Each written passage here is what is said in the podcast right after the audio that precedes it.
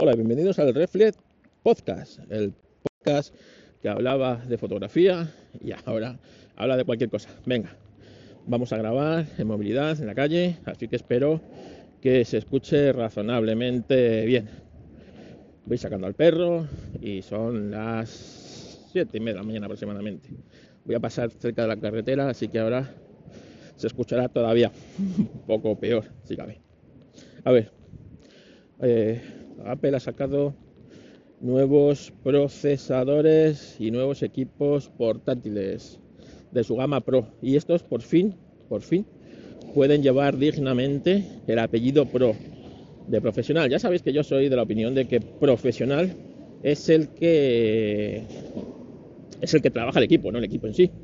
Eh, pero si ya que le metes un apellido Pro, para diferenciarlo de la gama no Pro, pues que estos equipos realmente sean como, como pregonas, ¿no? Pues estos por fin, después de, a ver, desde 2015, estamos casi en 2022, pues casi siete años. Después de siete años, por fin la gama Pro vuelve a ser Pro. Así que alabado sea el señor Jobs. En este punto tengo que aclarar que no estoy de acuerdo con el Gran Decar. No, no estoy nada de acuerdo porque el Gran Decar está, bueno, eh, enfurruñado, enfurruñado porque dice que el Apple que guiaba la industria quitando cosas ahora hace caso a sus usuarios. Y esto es así, pero no es así. La esa que dices, Decar, siempre hacía esto en los equipos, en los equipos de consumo, no en su gama profesional. Apple tenía claro y tenía dos gamas. La gama de consumo, que le daba dinero, y la gama profesional, que le daba prestigio. Eh, ¿Por qué? Pues bueno, porque los profesionales eh, necesitaban o necesitábamos de ciertas cosas que en un equipo eh, de consumo no son ni necesarias ni cruciales. Y ahí sí que te puedes arriesgar. Por eso cuando Apple sacó en 1998 el iMac G3, ese equipo pues eh, fue pionero y eh, no trajo disquetera y tenía una unidad de CD-ROM.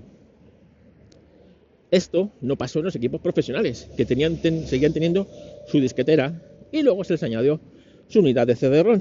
Con el tiempo, con el Power, eh, el Power eh, PC, que era el equipo, el equivalente al Mac Pro actual, el, Power Mac, perdón, Power Mac G4, esto, pues ya la disquetera salió volando porque, porque en la gama de eh, en la gama de consumo pues ya, ya no estaba y se dio cuenta de que ya la industria no iba por ahí, iba por eh, los, eh, los discos, iban por los discos eh, de DVD, de CD, entonces salió volando.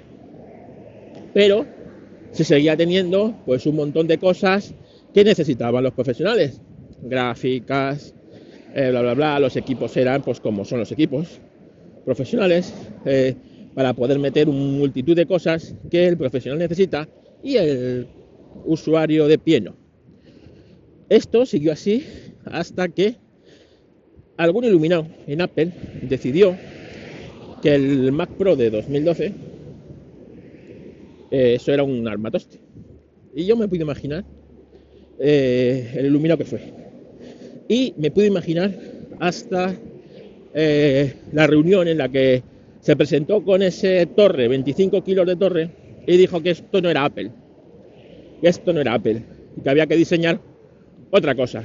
Y sacaron pues el puto Mac Pro de papelera, que de diseño es maravilloso, bonito, precioso, pero pues como equipo es una puta mierda, que eh, ya me das tú qué necesidad tiene un profesional en un equipo de escritorio de tener conectado 20.000 dongles, 20.000 cables y 20.000 historias de mala manera cuando tu equipo anterior lo tenía todo metidito en una caja de un diseño maravilloso que podías ampliar a medida con lo que tú necesitarás eh, en el momento que lo necesitarás. Así que, eh, bueno, pues ahí empezó la cagada de Apple. No solo no rectificaron esa cagada en 2013, sino que tres años después, en 2016, esa cagada auténtica se vino a la gama de portátiles y se vino de una manera pues pues como es Apple, ¿no? Sacas pues puertos tan necesarios en un portátil profesional como el HDMI, coño. Vamos a ver cómo vas a conectar ese equipo a un monitor externo por un puto dongle. ¿Cómo vas a eh, conectar un lector de tarjetas ultra rápidas que necesita tu cámara 8K por un dongle?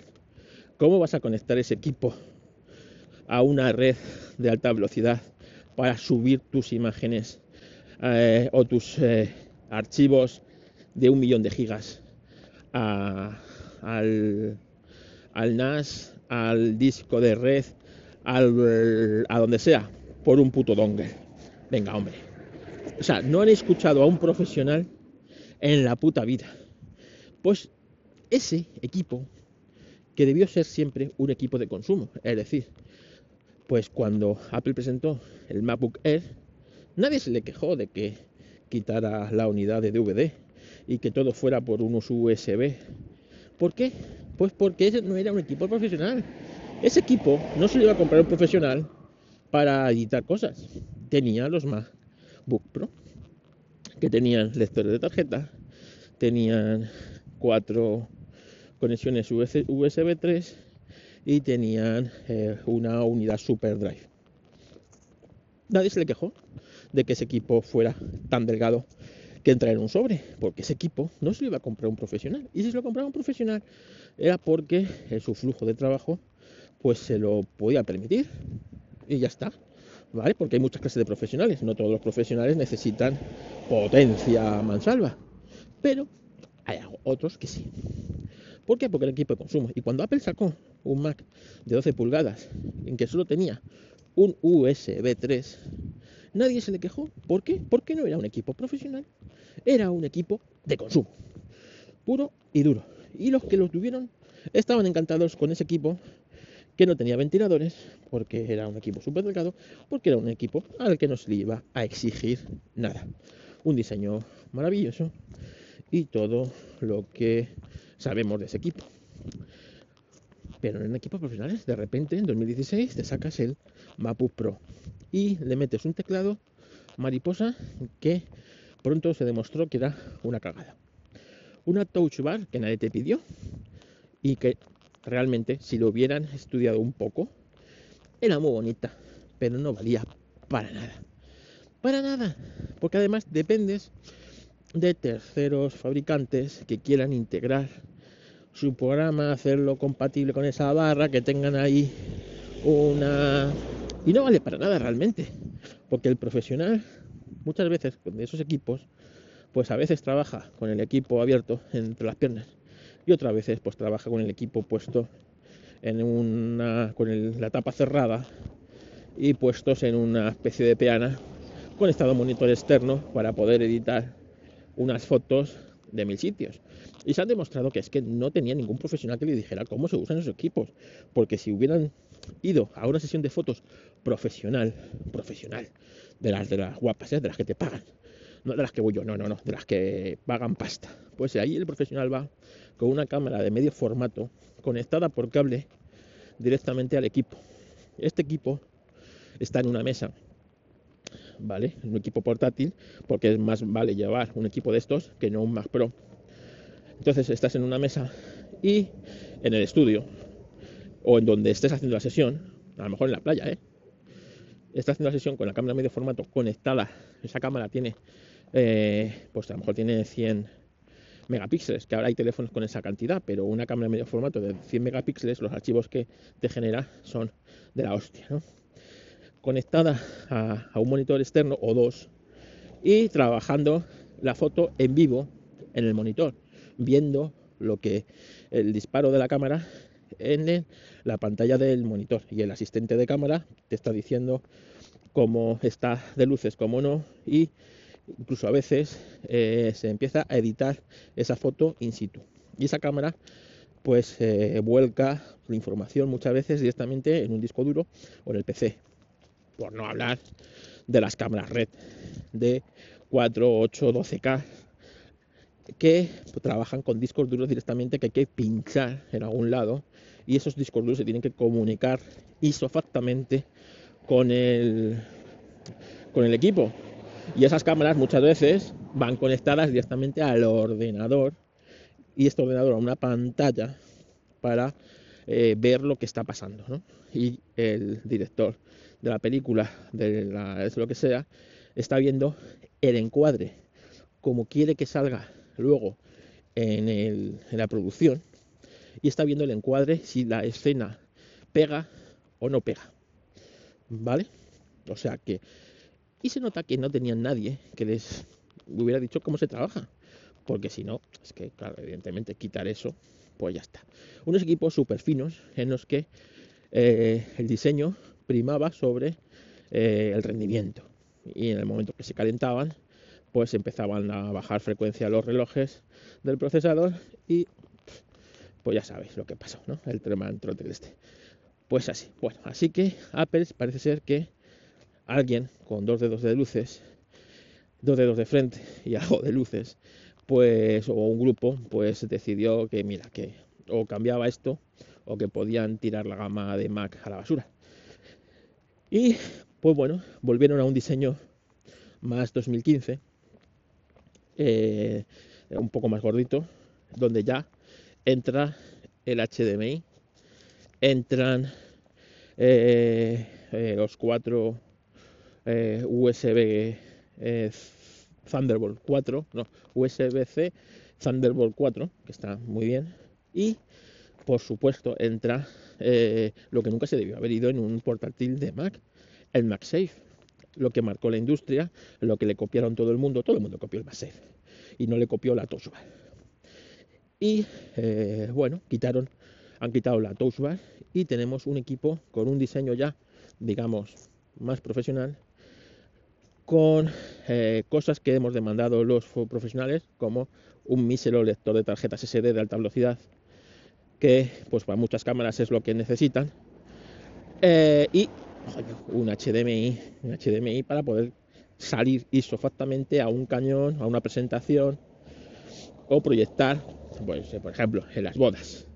Eh, mucho se lleva el, eh, la edición en vivo, es decir, el fotógrafo durante, o el fotógrafo no, el, el videógrafo durante la cena edita los archivos que ha ido grabando, o parte de los archivos que ha ido grabando del día de la boda. ¿no?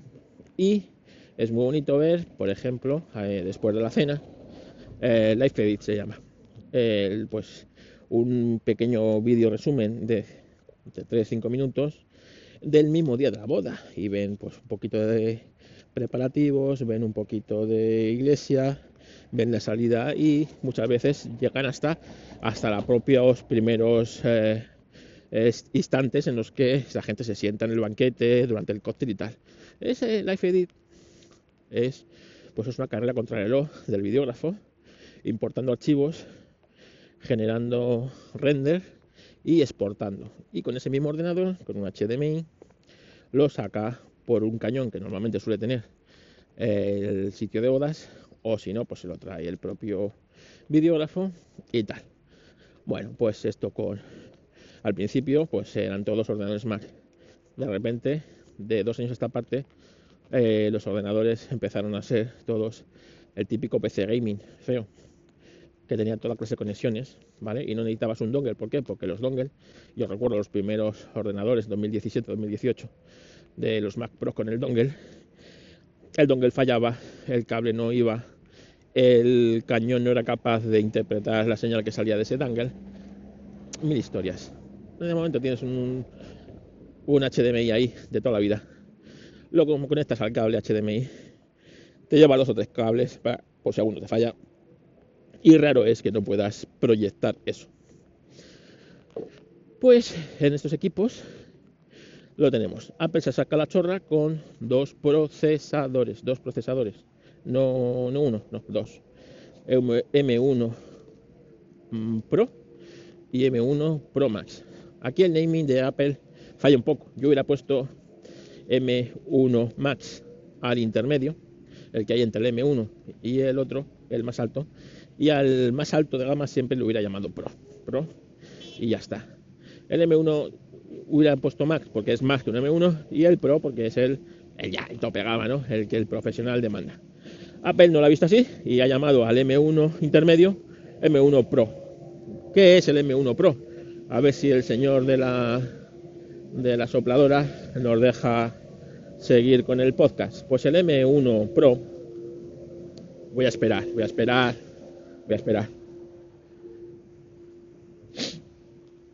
Esto, esto siempre pasa, ¿eh?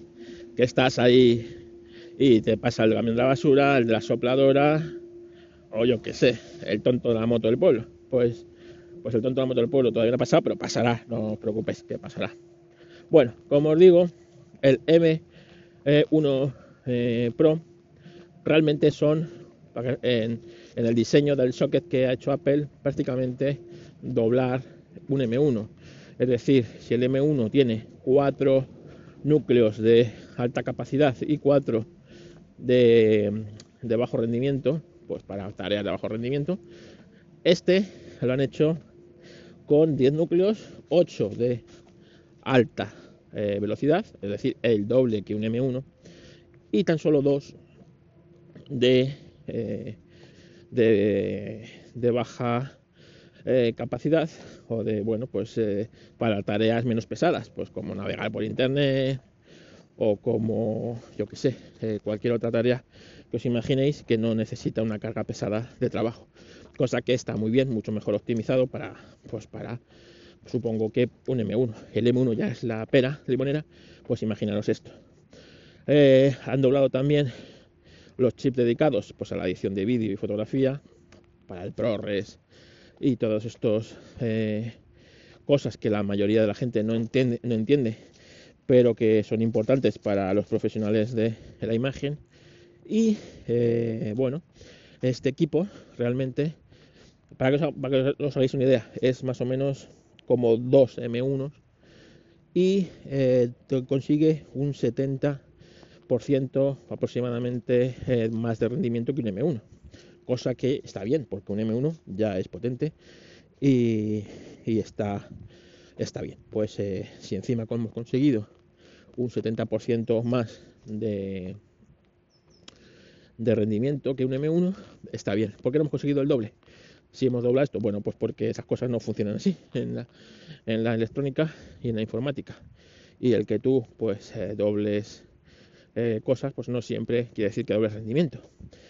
Así que un 70% está muy bien. Pero no, solo con eso, han sacado el, el Pro Max, ¿no? El Pro Max, que es prácticamente el doble de este último, en el que ya tienes equipo con 8 eh, núcleos de 10 núcleos de alto rendimiento y 4 de bajo rendimiento en el que ya le puedes meter hasta 64 eh, GB de RAM en el que eh, le han metido un bus y el anterior tenía un bus de comunicación de 200 este tiene un bus de comunicación de 400 que es lo máximo que se puede alcanzar hoy día todo con la tecnología de 5 nanómetros.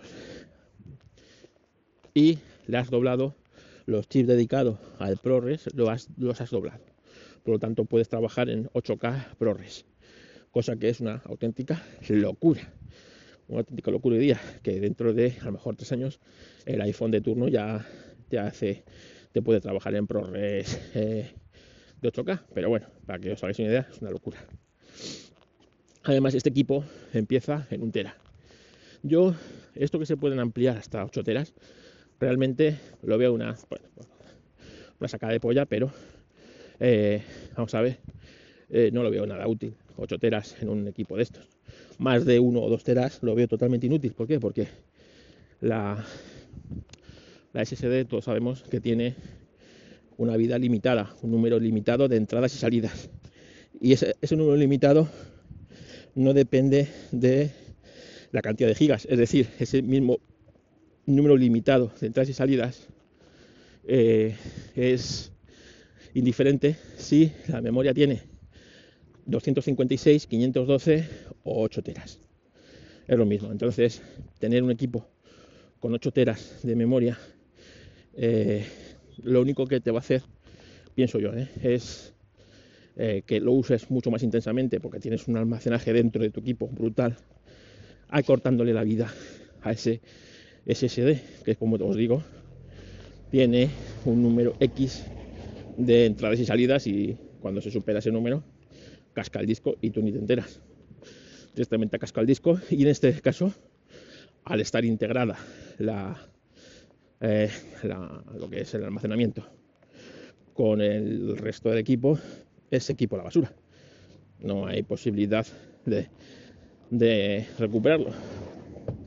Cosa que si tienes un equipo, imagínate, pues con un tera, por ejemplo, tú le metes un almacenamiento fuera, que es el que vas a tirar, y el almacenamiento interno, pues es el que es el que vas a tener mucho menos eh, usado, por lo tanto, digo yo que vas a prolongar la vida de ese equipo.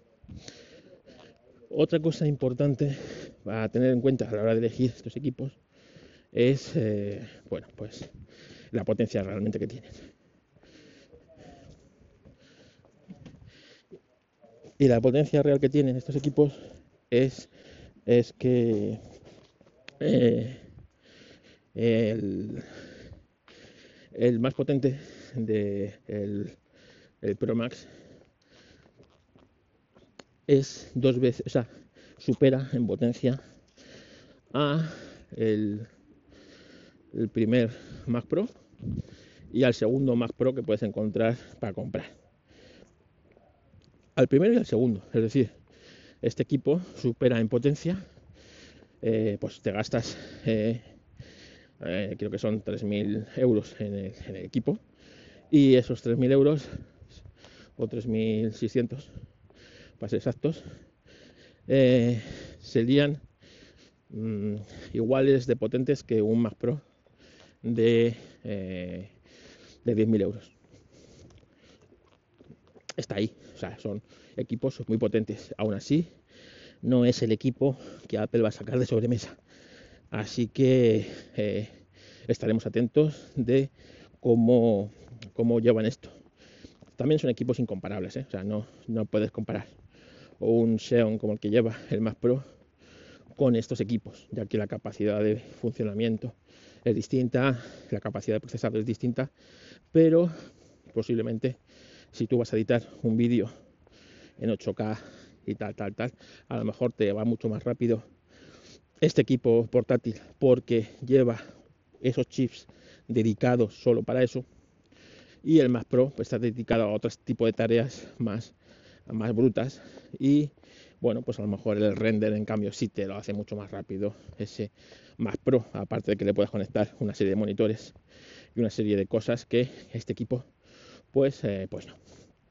Bueno eh, también el profesional al que va dirigido uno y otro pues es muy distinto no uno es un profesional de movilidad el otro es un equipo para estar sentado en una mesa con un monitor de 6.000 euros. Es así bueno, pues eh, eh, otra cosa, hablando de monitores, es que estos equipos traen 120 hercios, 120 hercios de pantalla, cosa que me congratula y está muy bien. Y que bueno, pues eh, a la hora de que luego tú vayas a conectar el equipo a un monitor más mundano de andar por casa, pues vas a verle las, las costuras, pero poder tener esa pantalla acá eh, con esa calidad, pues oyes, eh, ya que pagas un pastizal por estos equipos, que menos, ¿no? Lo de la cámara 1080p, pues que, te diga, una gilipollez de esta de Apple, coño, de repente una cámara 4K, macho. ¿Qué te cuesta? ¿Qué te cuesta? Andas ratoneando en esto, ¿qué te cuesta?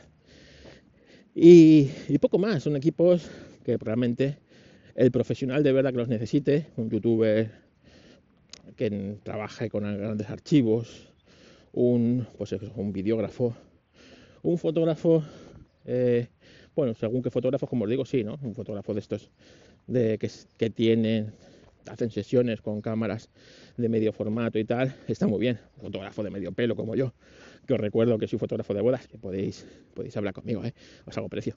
Eh, un fotógrafo como yo, pues a mí con un M1 normal y corriente voy más que más que servido y tener este equipo pues es, es un poco matar moscas a cañonazos no iba a sacarle eh, todo el jugo a este equipo que, que mi flujo de trabajo necesita y a mí en temas profesionales sobredimensionar los equipos porque sí pues es una cosa que no me suele gustar. Pero es cierto que, por ejemplo, a lo mejor este equipo, pues si yo me lo compro, tengo equipo para 10 años perfectamente.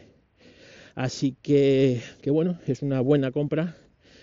Eh, sobre todo me alegra que ya esté, o sea, que en el catálogo de Apple tengamos estas cosas, porque antes, por ejemplo, pues no, no tenías posibilidad. Te salía un trabajo en el que requiriera esta potencia, o te ibas a PC, o, rechazabas el trabajo. Ahora pues puedes ir con la billetada a Apple, comprarte el equipo, usarlo y después pues o te lo quedas o lo vendes o, hacer lo que tengas que hacer. Pero antes era imposible porque no existía la posibilidad de tener un equipo así de potente. Espero que sea el principio de que vuelvan a tener gamas separadas de equipos realmente profesionales y equipos de consumo, de consumo. Y ya está, ¿sabes? Entonces, eh, eh, un equipo de consumo pues puede ser potente, pero no necesita, según qué cosas, que un equipo profesional sí necesita. Incluso equipos profesionales no necesitan a lo mejor ser tan potentes, pero sí necesitan una serie de conexiones que las estabas omitiendo. Así que, bien por esta pena. Y hasta aquí el Reflex Podcast de hoy. Las quejitas se las vamos a mandar a nuestro amigo por quejarse de cosas que, yo creo que no se debería quejar. Así que las quejitas para mi amigo eh, Un fuerte abrazo de aquí, Deca. Venga, un saludo y, eso, que vayáis a pela a, a, mirar estos equipos que, que, que